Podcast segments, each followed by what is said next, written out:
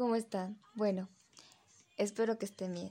Ah, el motivo de este podcast es, bueno, el tema principal es en sí dar a conocer por qué los niños de 3 a 12 años necesitan interactuar con otras actividades en esta cuarentena.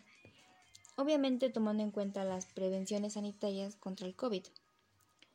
Pues si nos damos cuenta, es fácil identificar cuando un niño es hiperactivo, especialmente cuando son pequeños.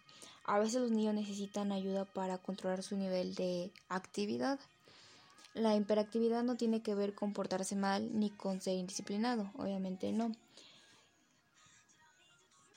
Algunos ejemplos que podemos encontrar sería en correr y gritar cuando juegan, aún están en lugares cerrados, pararse y no estarse en un solo lugar, moverse con tal rapidez que pueden tropezar con personas o con cosas y también con ello en jugar bruscamente o herir accidentalmente a otras personas o también a sí mismos.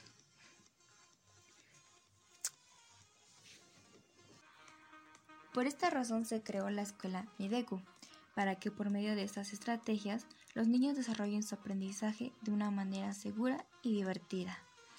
Nuestro objetivo es que los niños se diviertan a la hora de aprender.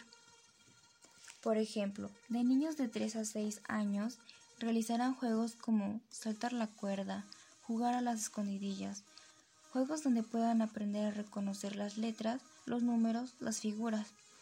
Cantar canciones donde mencionen el, alfabeto, los números, escuchar en las tardes cuentos de sus personajes preferidos, crear dibujos y pintar libros para colorear, ver películas que ayuden a estimular su aprendizaje y crear figuras de papel, entre otros. Y en caso de los niños de 6 a 13 años, se realizarán juegos como juegos que ayuden a estimular su memoria donde desarrollen estrategias. Actividades como leer cuentos o escuchar cuentos para que aumenten su imaginación.